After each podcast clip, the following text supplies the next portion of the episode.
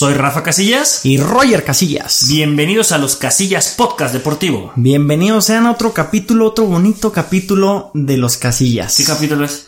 Ah, vamos para el 29. 29. Ya, Esa sí es mi edad ahorita, ¿eh? En el momento que estamos grabando este capítulo, todavía tengo 29 años. Ya, casi el tercer piso. Ya casi el tercer piso. Igual este, este podcast, este jueves ya llega al 30, pero ahorita hay que disfrutar los 29.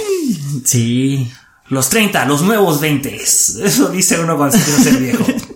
¿A ti te pega la edad? ¿Lo sientes? Porque yo tengo amigos, o más que nada, fíjate, amigas, que es, ay, voy a cumplir 18. Ay, no, no manches, amiga. Ay, es que a los 20 ya se ve la ruguita. No. Me estoy poniendo esta de Mapons, que está hecha con base de caca de paloma.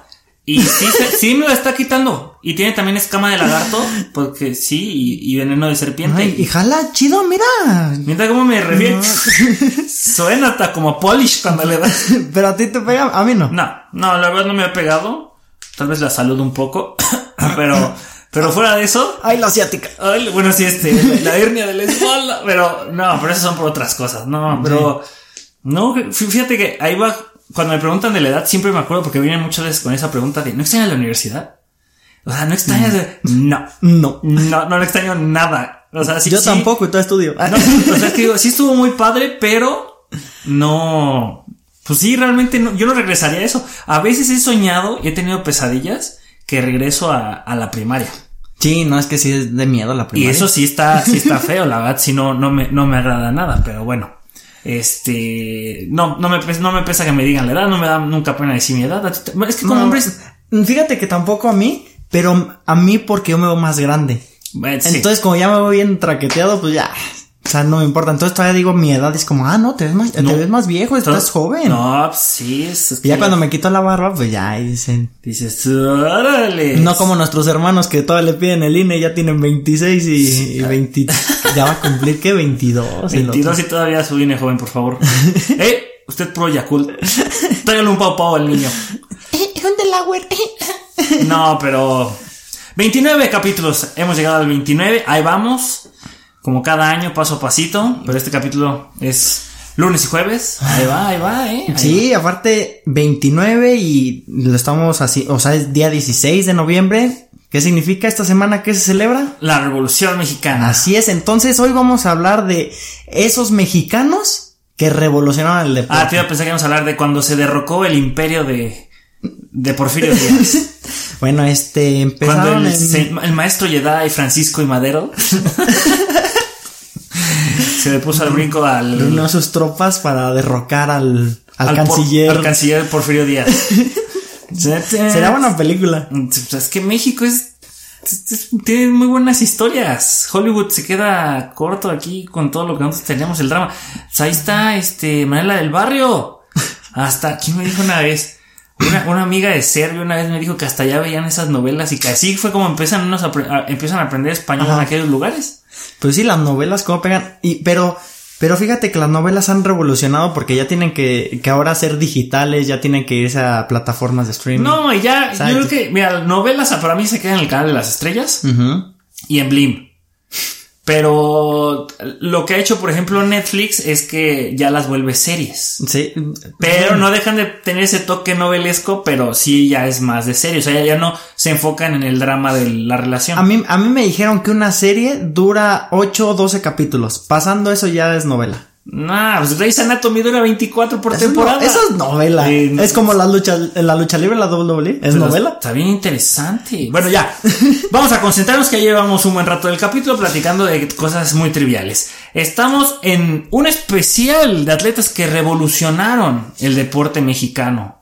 Que cuando escuchas su nombre dices, hey, a lo mejor no me gusta ese deporte, pero lo ubico y es un símbolo de alguna forma mexicano, ¿no? O sea, si ¿Qué te gusta? Si, si, si vas a Madrid, seguramente vas a escuchar a Hugo Sánchez. Sí. Si hablas de lucha libre, ¿te acuerdas de él?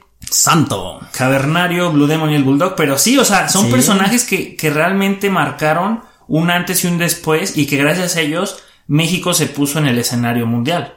Entonces, vamos a ver. Déjame empezar Date. con un histórico porque fue ya, o sea, lleva muchísimo, muchísimo tiempo, más de 50 años. Y estoy hablando de Joaquín Capilla que es un pionero del deporte, es, es clavadista. Fue a tres Juegos Olímpicos, bueno, en tres Juegos Olímpicos sacó medalla. Sacó en, en, en, Londres en el 48, su primer medalla fue de bronce.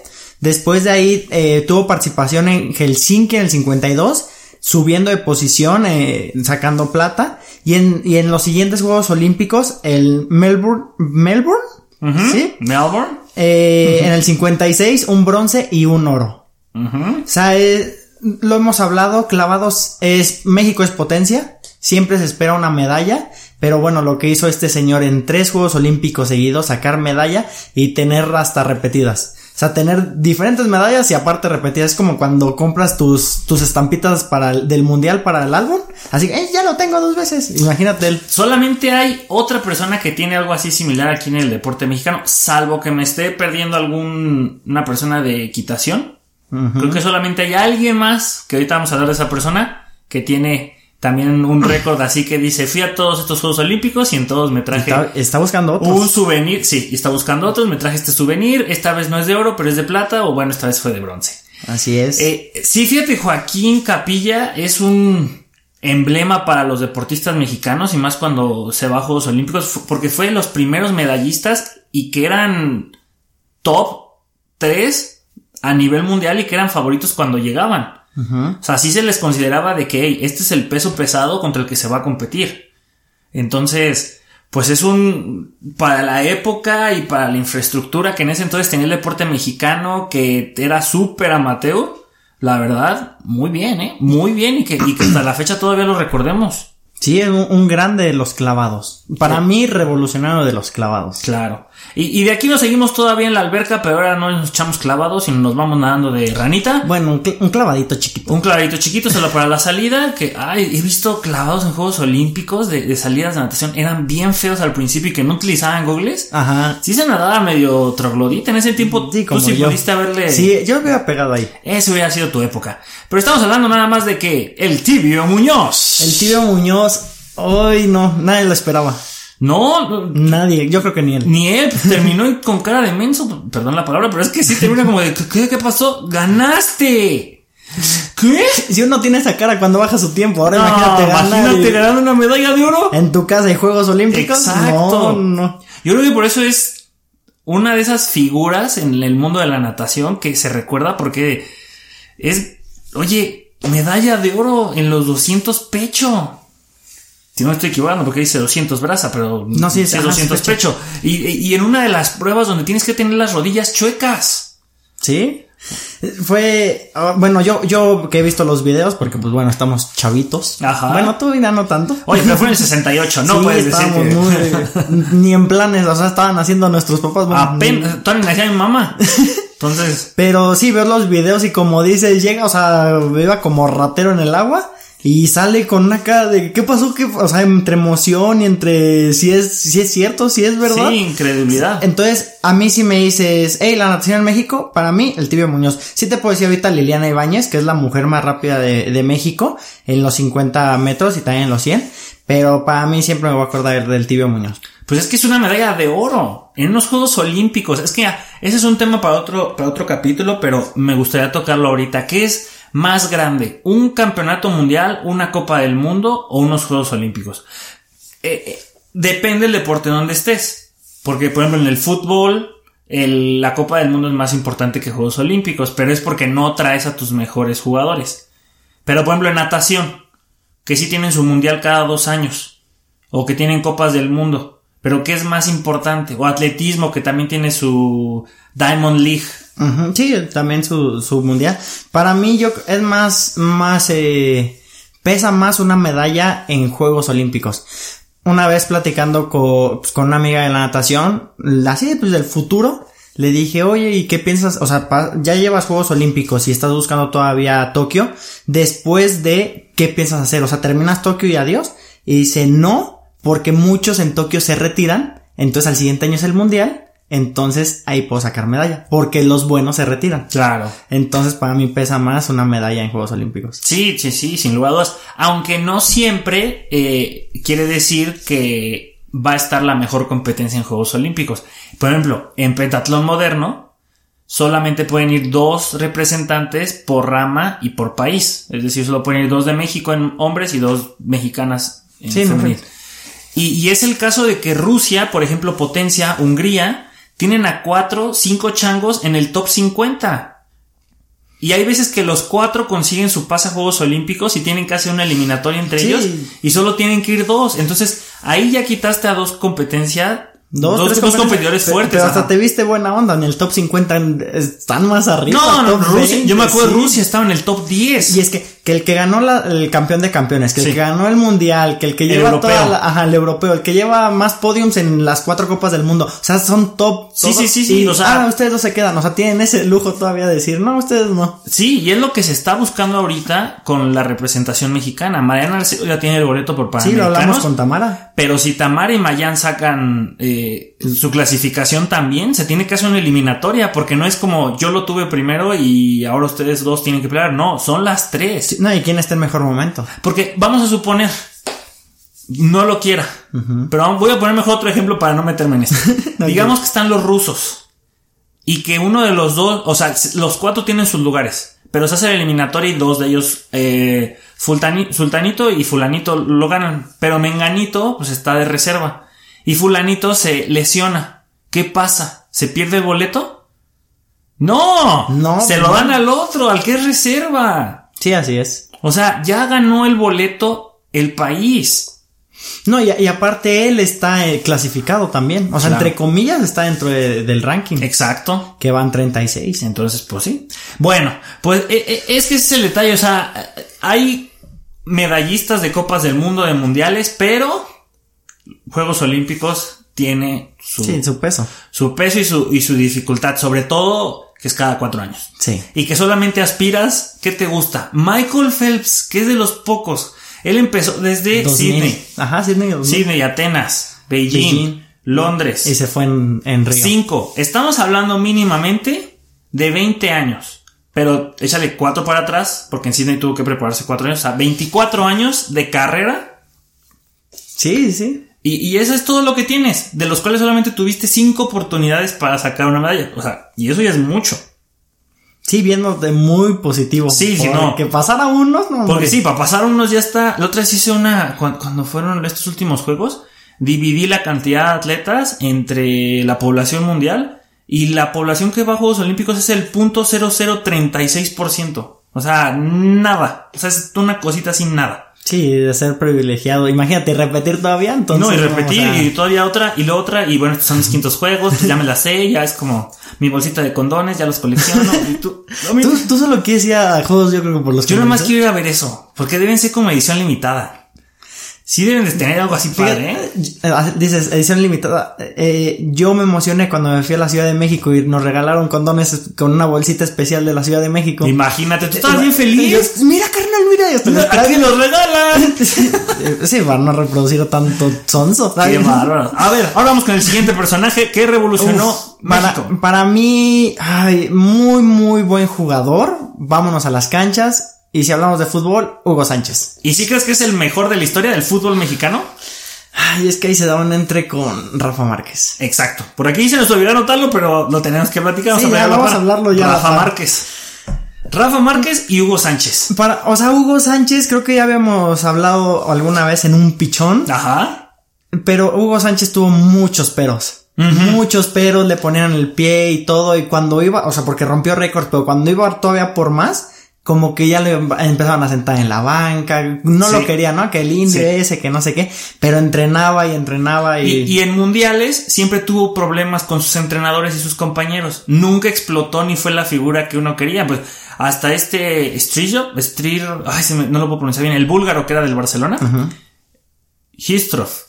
si lo pronuncié mal, lo siento, no hablo búlgaro y no me lo sé. es como una vez también estaba Gerd Müller y yo no sé por qué en ese entonces traía el inglés a todo lo que daba y le dije, no, es Gerd Müller. Y, creo que me dijeron, no, es que es Gerd Müller, no, no Müller. Y yo, no es Müller, no es Müller. Y yo, bueno, no, no entendía la pronunciación, no sabía.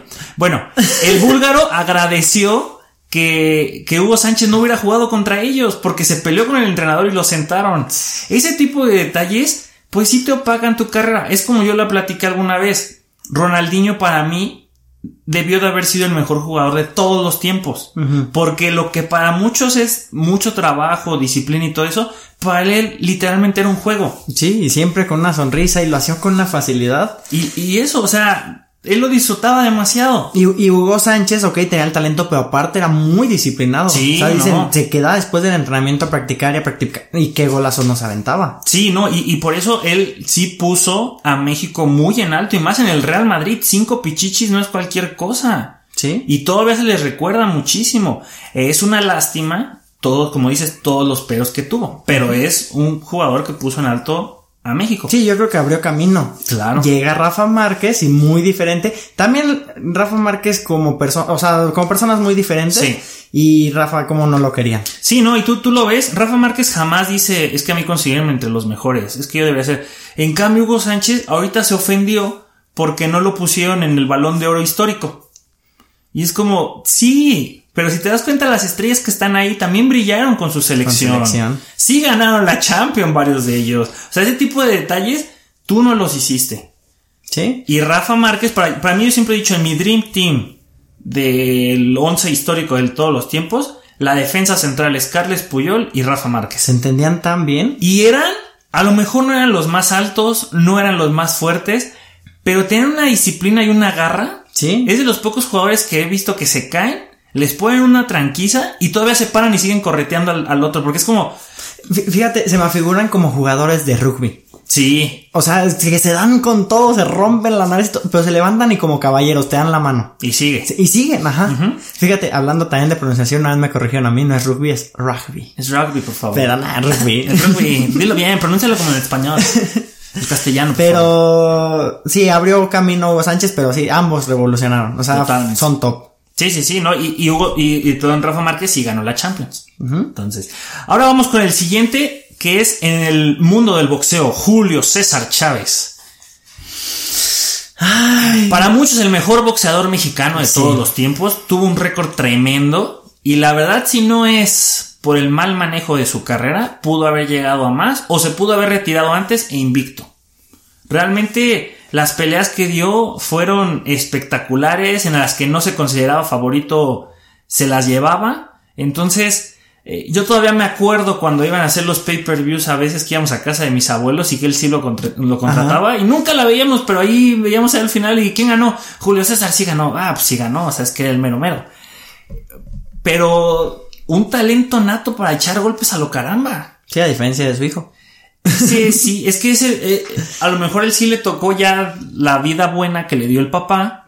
Y pues ya, o sea, pues yo también voy a ser boxeador porque también me den mucho dinero, porque pues eso es ser boxeador. Y no, ¿qué es lo que nos decía Mario? Mario Cázares. Es que a los boxeadores mexicanos siempre los tachan de tontos drogadictos. Y él ya tiene su maestría, él ya, o sea, hasta su forma de hablar en la entrevista, ¿cómo fue? Sí, sí, muy, muy diferente. Y sí, pero Julio César Chávez, sí, como dices, sí, no. También lo mismo. Hablas de box, Julio César Chávez. Sí. Ahí va más o menos Oscar de la Hoya, pero para mí es más. Pero Oscar de la Hoya es gringo. E, el problema es ese, que él es de Estados Unidos, no sé. Y, y fíjate que aquí el mexicano. Sí, no, y aquí el mexicano, y también me considero dentro de ese grupo, somos muy celosos en los mexicanos nacidos en Estados Unidos que se sienten mexicanos es como, hey, espérate. Sí, te comparto mi nacionalidad y todo, pero... es que no es en mala onda, pero si te consideras mexicano, vente para México. Sí. Y compite con las mismas carencias que mis atletas. Pero no te digas que eres mexicano y cuando traes la bandera de Estados Unidos y él ganó medalla en Juegos Olímpicos con, con Estados Unidos y él quería traer también la bandera de México, pero le dicen, es que tú vienes a competir por Estados Unidos, hay que ser coherentes. Lo, mismo está ahí Caín Velázquez, por ejemplo, excelente luchador de la UFC, pero es de San Diego. También Rey Misterio. Y siente los colores mexicanos. Sí, no, y, no, no está mal. O sea, es que aparte sus papás son mexicanos, los van, a traer toda esa cultura. Sí. Pero, ¿a quién representas? ¿Y quién te paga? Sí. No, pues Estados Unidos. Sí, como dice, siento México, uso los colores, pero me quedo vivir en Estados Unidos. Pero mejor Estados Unidos y aparte acá me pagan en dólares, pues oye. Sí, no. A ver, siguiente, ahora sí te toca, vamos a las pistas. Vamos a la pista máxima referente para mí como atleta. Ajá. Ana Gabriela Guevara. Claro. Tenía unos pantalones bien puestos para correr un 400 que para mí es la prueba madre del atletismo. Sí. Haber sacado segundo lugar, también picó piedra, también le pusieron muchos peros, que es lo que mucha gente se enoja ahorita que, hey, si tú lo viviste, pero bueno, eso es otro tema. y es político. Pero, sí, o sea, salió adelante y todavía llega y les mienta a todos, este, les levanta el brazo mentándosela, porque ella solita salió adelante. Y es que es eso. Bueno, es que lo vamos a tener que platicar. Sea, que da tristeza que ella lo vivió. Está esa foto, creo que fue en los Juegos Panamericanos o Centroamericanos, donde les levanta el brazo a todos los directivos porque les ponen trabas. Sí. Ella tenía muchísimo dinero y ella luchaba por los sus atletas, a sus compañeras de relevo, los demás compañeros del equipo de atletismo. ¿Y ahora qué pasó? ¿Se te olvidó eso? Bueno. Sí, a uno se le olvida. Sí, me pasó lo mismo cuando fui en la ciudad. ¿Se te olvida de dónde vienes? No, pero, pero sí, o sea, también recuerdo hubo unos Juegos Panamericanos 2007, si no mal recuerdo, creo que fue en Brasil, que también fue, el, fue el 4x400 y cerró y cerró, o sea, pues iban creo que en tercero. Ah, pues fue ese. Ajá, y, y pasó a, todos y quedaron en primer lugar. y fue el, tenía un uniforme como verde fosforescente. Ajá, verde Ese fue donde se las mentó. Y ya después para Atenas saca, bueno, antes más bien ah. dicho, saca Más bien para Beijing, ella es la que decide, y antes ya pasaban meses, y ella dice, ¿saben qué? Me retiro. Y entonces, por política. Por política, porque se dice que ella hace ese movimiento porque le iban a dar mucha lana gracias a ella a su presidente de la federación. Entonces dijo, ah, tú te vas a llenar las los bolsos de dinero por mí, pues no vas a venir nada. Y se fue. Sí, pero para mí excelente atleta. Sí, sí, como atleta fue. Me acuerdo como mi, la primera competencia que tuve, que fue el comité olímpico. Sí. Este, ahí la vi, yo estaba súper emocionado porque vea cuando yo estaba, ay, la carrera, que no sé qué, y entrenaba fuertísimo. O sea, una atleta excelente, bien dedicada, o sea, concentrada en todo lo que hacía. Y si fuese parte aguas, porque hablabas de atletismo en México, Ana Gabriela Guevara, que ahorita están siguiendo sus pasos, que está Paola Morán, y están saliendo más chavos y todo. Qué padre que está creciendo así. No, y en otras pruebas, porque lo habíamos dicho, medallistas de Juegos Olímpicos en atletismo para México, marcha. Marcha. Solo marcha. Y de repente llegan a Gabriela Guevara ¡pum! en Atenas y esa medalla de plata fue muy criticada porque muchos decían, es que tú eres la número uno, ¿cómo te pudieran ganar? Solamente, mm, yo me acuerdo que solamente David Feitelson dijo en, en, esa mesa, yo me acuerdo que lo vi en TV Azteca que estaban discutiendo y luego vi también en Televisa, pero fue el único que dijo, esta medalla, usted no tiene ni idea de cómo le costó, porque ella venía lesionada. O sea, el que ella haya ganado medalla en Juegos Olímpicos lesionada, habla mucho de su compromiso y del esfuerzo que hizo. O sea, ella, estaba nada de que se le reventaran los músculos, solo traía una lesión, no me era en las piernas, pero no me acuerdo en dónde. Ajá. Pero que estaba nada de que se le reventara algo y lo supieron trabajar, tratar. Yo me acuerdo muy bien en la primera eliminatoria, porque creo que son tres, ¿no? Antes. son cuarto, semifinal y final. Sí. En la primera barrió, los últimos 100 metros casi se los echó trotando porque no necesitó hacer más pero fue el único que realmente le aplaudió su esfuerzo y que esa medalla de plata valió oro. Sí, y, es chistoso cómo el mexicano es muy malinchista sí. y cómo pone esas trabas. Digo, ahorita sale el chiste, ¿no? Con estos del hexatlón, que cómo critican los gordos de, ah, eso le hizo bien mal. pero, dices hexatlón, pero Juegos Olímpicos, ¿cómo exiges y no sabes todo lo que lleva detrás? A mí me da coraje y a la vez me da mucha risa. Cada cuatro años todos son expertos en ah, Juegos Olímpicos. Y eso se lo he comentado a mucha gente, esto se lo dijo un profesor que nos llevó a ver clavados de Paula Espinosa. Eran eliminatorias y nos sacaron a verlo. Y todos, no, ¿qué es esto? Para mí fue un 9, para mí fue esto. Yo lo único que sé de los clavados es que si te pasas de la vertical, le bajas un chorro de puntos. y con eso yo decía, pues es como un 7, un 6. Y si sacaban 6, 5, 5, 5. Y dije, ah, pues me acerqué más. sí, y solo porque sé que es de la, la vertical. Y otros, ah, no, es que sí es cierto, sí se pasó. Pero todos se vuelven expertos en el deporte. Oh, disculpe, licenciado en deportes. Sí, o sea, es, muy curioso cómo todos criticamos, ¿no? Y, muy pocos saben lo que es vivir en ese, en ese medio. Y fíjate, mucha gente dice, sí, ¿cómo puedes durar ocho horas entrenando así, diario? Yo siempre les hago la analogía que yo estuve en ese lado de la vida y ahora estoy en la vida godín. Ajá. ¿Cómo podemos pasar nueve horas tras una computadora? Es lo mismo. ¿Cómo puedes durar nueve horas, diez horas deberían ser ocho, detrás de tu computadora trabajando, cuando ellos también están entrenando. Sí, es, su vida y de, ahí, y de, ahí, viven y de ahí sacan. Pues sí, pues bueno. ¿Qué sigue? Ahora vamos a darnos un salto de la tercera cuerda y nos vamos precisamente a este enmascarado de plata del que ya hemos hablado anteriormente, que ya tuvimos su pequeño capítulo para hacerle memoria a El Santo. Que sí es deporte, la lucha libre. Cuando era deporte la lucha libre. cuando las momias sí llegaban y le. Eso sí, era deporte. Ese sí. Ahorita ya no. Las mujeres vampiro, oye, yo sí me asustaba. yo sí decía, ¡Santo! ¡Ayuda, por favor! ¡Santo, ¿dónde estás? Es un buenazo. Sí, también el santo. O sea, y, lo hemos platicado, eh, el santo, o sea, en su capítulo y todo.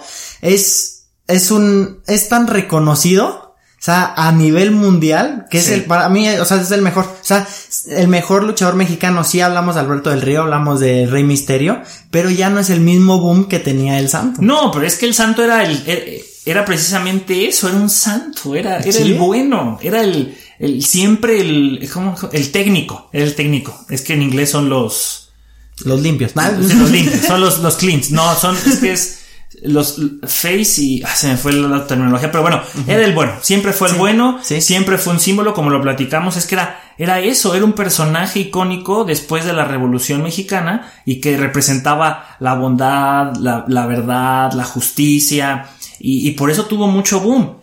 Tanto así que explotó que en Japón muchos quisieron imitarlo, que en Estados Unidos también lo reconocen. Y a pesar de que hay muy buenos luchadores y hasta mejores técnicamente que el Santo, no son lo que significa ese personaje para el mexicano. Y es el único que tiene serie en Cartoon Network. Es que eso es, o sea, si no tiene serie en Cartoon Network, no, vale. No puede ser el mejor. Sí, ahí está Samurai Jack, o sea, es basado en hechos reales, ¿sabes? Sí, yo cuando vaya a Japón, yo una vez fui, perdón, cuando vaya, me perdí en tiempo.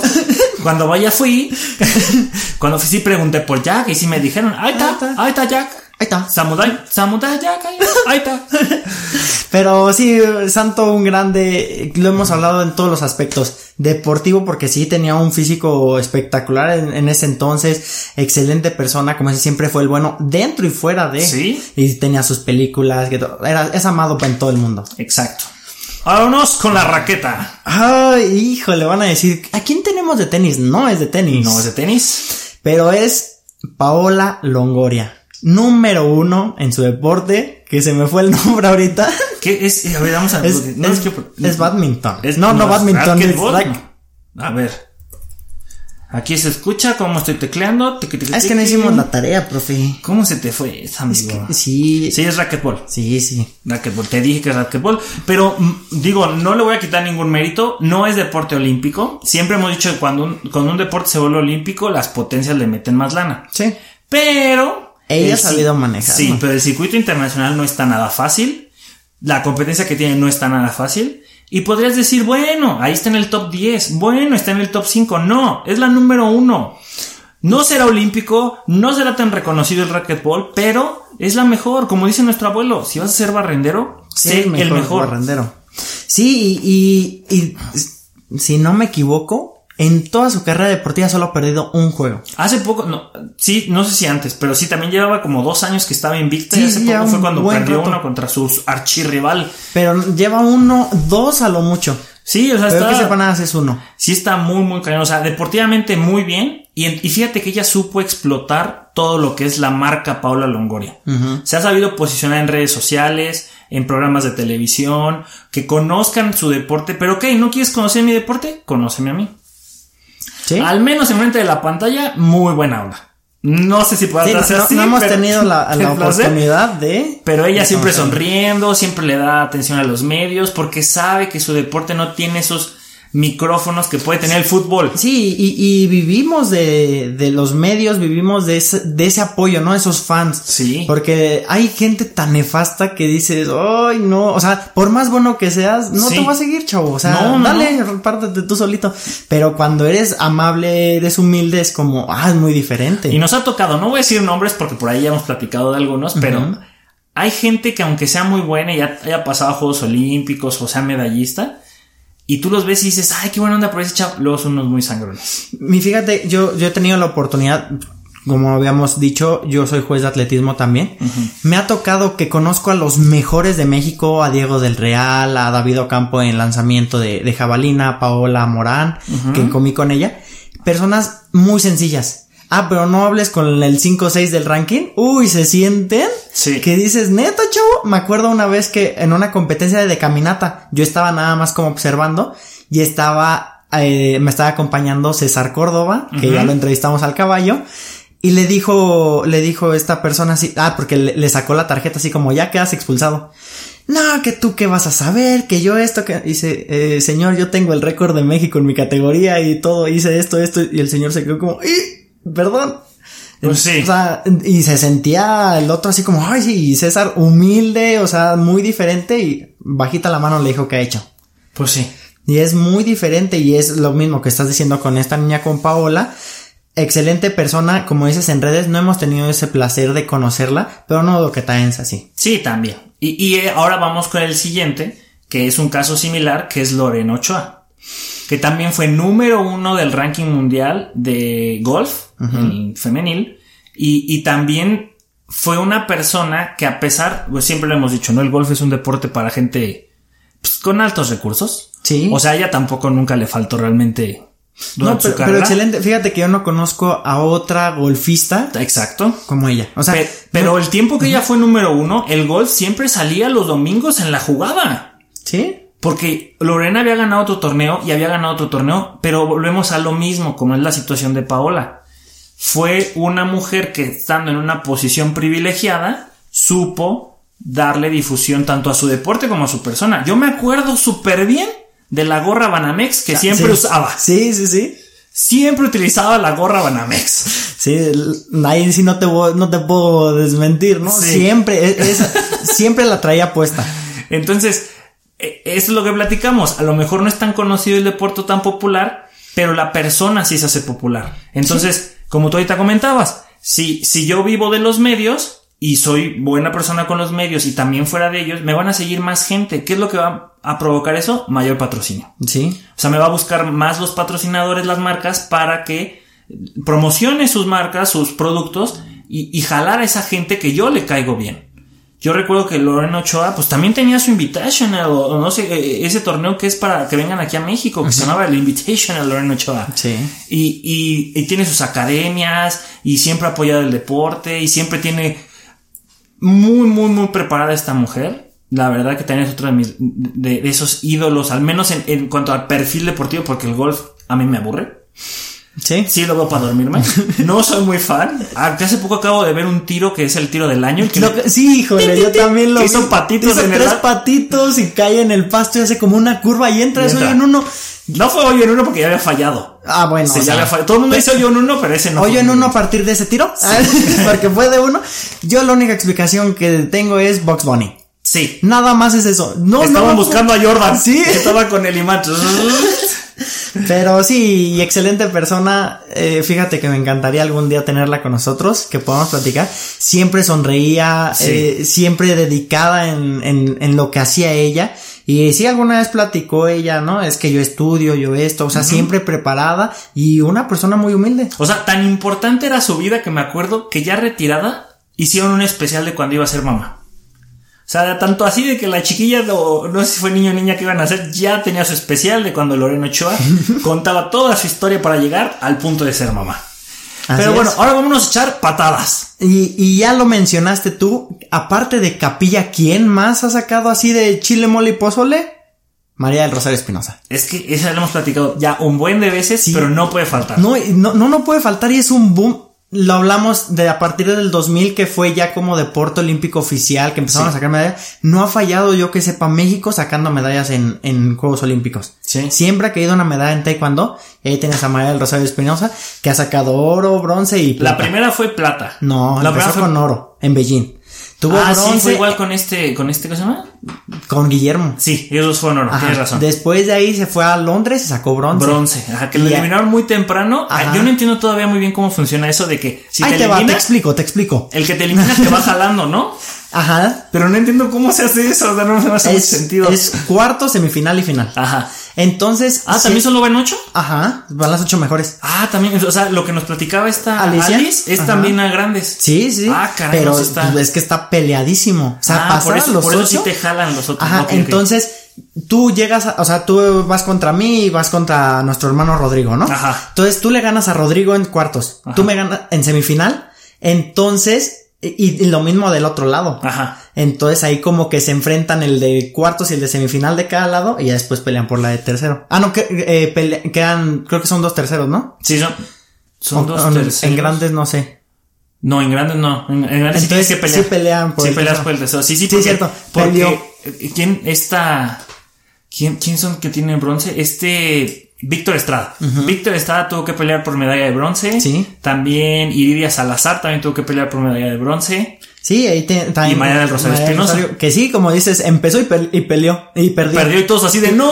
Ajá, porque fue como, ay, oro. Y, y boom, y el destino. Y, ya fue a pelear por el bronce. Ay, yo digo que. Porque sí me acuerdo que en Beijing nos fuimos a dormir con la primera pelea de los dos, de Guillermo, y luego también nos pasó con María del Rosario Espinosa.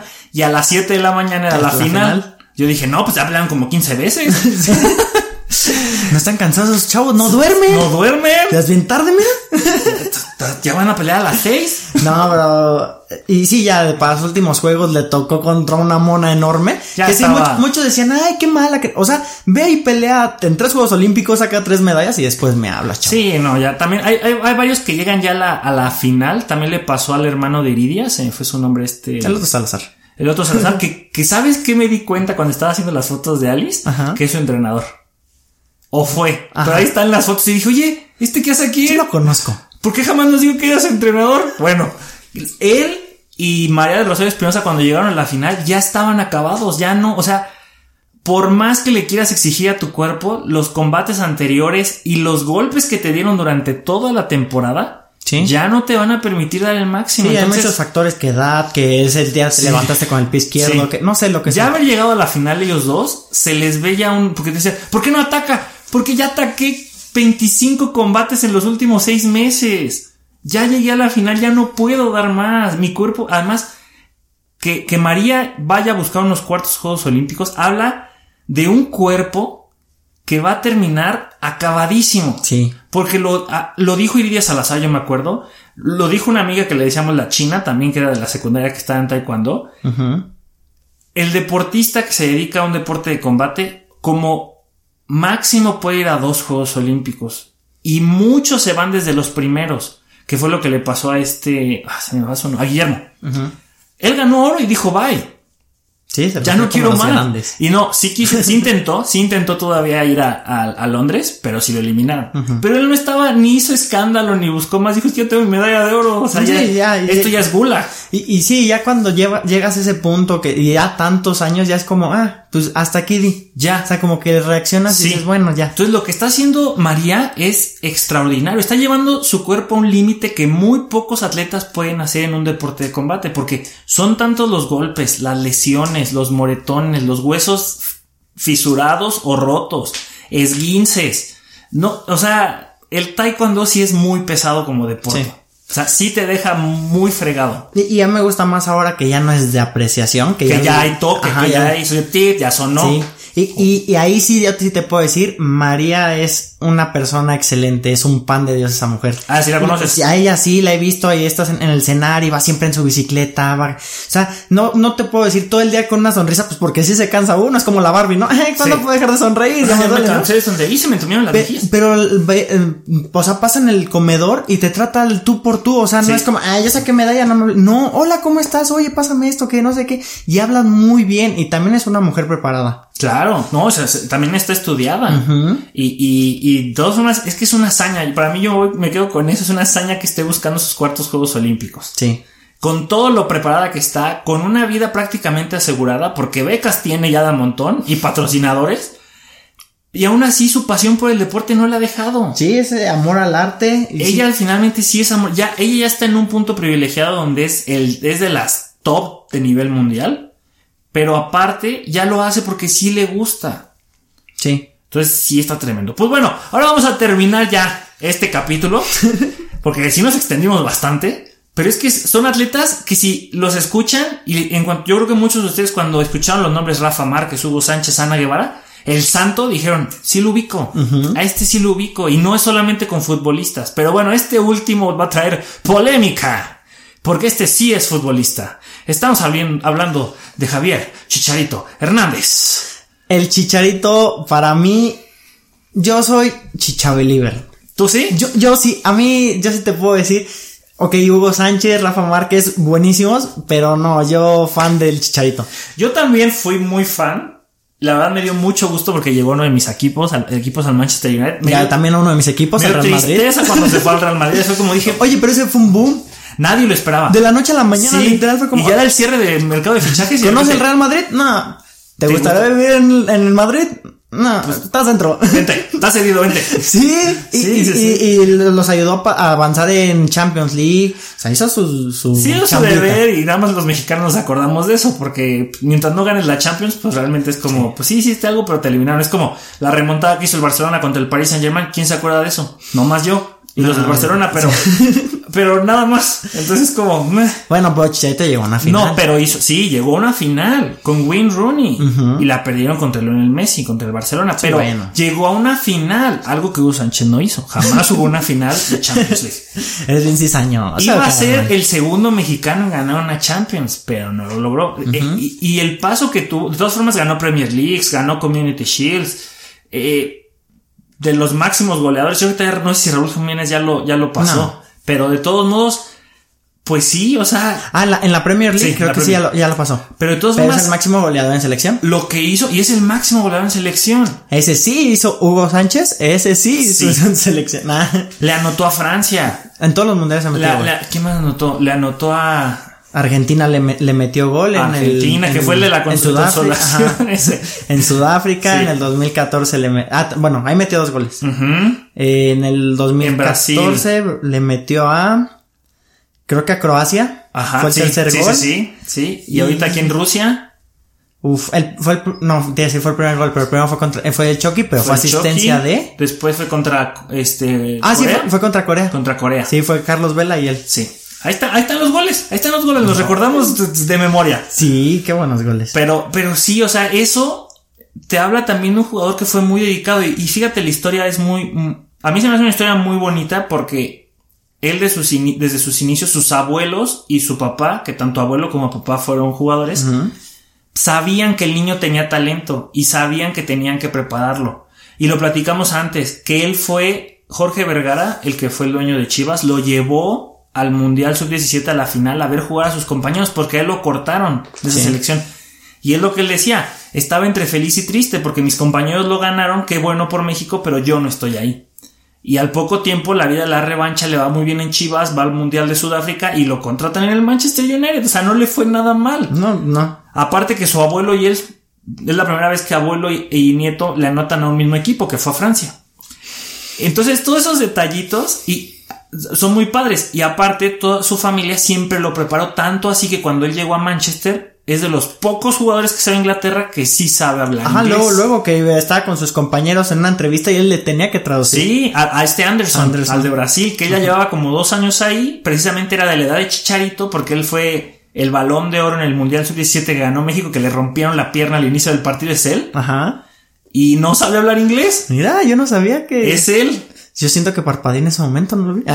Pero fíjate, o- Javier Hernández lo prepararon para eso, o sea, su, su abuelo y sus papás tenían la visión de que el niño iba a llegar hasta allá.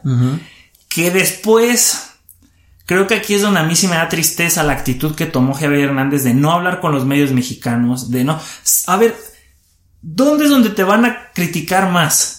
Sí, ¿En nunca. territorio ajeno o en tu casa? En tu casa. En tu casa, ¿quién te regaña más? ¿Tu papá o la maestra? Mm, Sí. Pues sí, tus papás te regañan más, tus hermanos te critican más. Pero eso no le quita que sea un exponente. Ah, No, yo no, yo sí, o sea, No, no, sí eso, pero está, yo creo que estuvo mal esa actitud de diva, que fue la misma que en su momento tomó Lionel Messi con toda la selección argentina de no hablar con Argentina porque nos critica nuestro mal juego.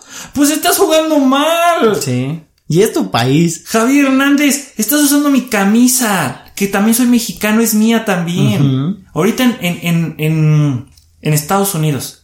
Está un super chisme, te traigo un chisme muy bueno, eh. Cuéntamela, por De que favor. dicen que el nuevo hijo que tuvo Chicharito no es suyo, sino que es de su, sí. de su manager, Manager. este que le ayuda psicológicamente. Ajá.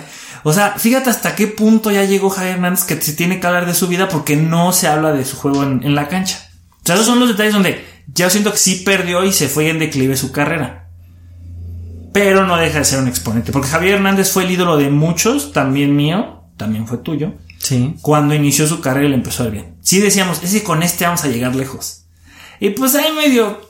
Medio llega. Y decías, pues trae actitud, lo de hay que pensar cosas. Sí, sí. Y decías, ah, mira, trae todavía actitud, mete que seamos campeones. ahí todo el mundo va a decir, Javier es un profeta. Pero al final es el, mismo cuento, nos emociona. Bueno, pero ya, ya, habló, ya habló y dijo, yo quiero competir por mi puesto en selección otra vez. Lo mismo que Carlos Vela. Pues a buena hora se le ocurre. Porque ya está cerca. Sí, que ya está cerca. ahora sí me interesa ir. Pero cuando realmente te necesitamos, cuando los, el entrenador está viendo cómo está el sistema, ahí no te paras. Y cuando ahora sí ya van a empezar la sección, pues como yo gano más que todos ellos y jalo más patrocinadores, me vas a llevar a mí. Y aparte siento que el Tata no se me hace malo, pero siento que es mucho de los amigos del Tata. Sí, sí, sí, sí. Está llevando puro compa que es eso. En Argentina no la hizo por quererle dar gusto a, Lionel Messi. En Barcelona no lo hizo por quererle dar gusto a Lionel Messi y terminaron peleados. Para mí el Tata no era la solución, pero... Ah. El Ojitos, era la solución el Ojitos. Es que el Ojitos no le hacen caso. es muy buena onda. Pero bueno, mi gente bonita, hasta aquí terminamos el capítulo de hoy porque sí nos extendimos y qué bueno, porque estos son atletas que revolucionaron el deporte mexicano y si usted lo escuchó, seguramente a más de tres sí los ubica. Sí, no, fácil, yo creo que sí, cinco o seis. Sí, yo sí ubico a todos, ¿no? Pero... Ya si tienen otro que nos lo digan, que nos pues lo escriban, por favor, en nuestras este. redes sociales. ¿Cómo estamos en las redes sociales? Estamos como los casillas oficial. En Instagram, en Facebook, vayan a seguirnos, vayan a comentar. También si quieren escuchar algún deporte, de algún este deportista en específico, que nos lo hagan saber. Sí, porque ya se vienen deportes que no hemos platicado antes, ¿eh? Ahorita que esto que ya se viene el invierno. Uy, frito, papi. Pero bueno, mi Roger, ¿cómo dice? Huele a gas. ¡Fuga! ¡Vámonos!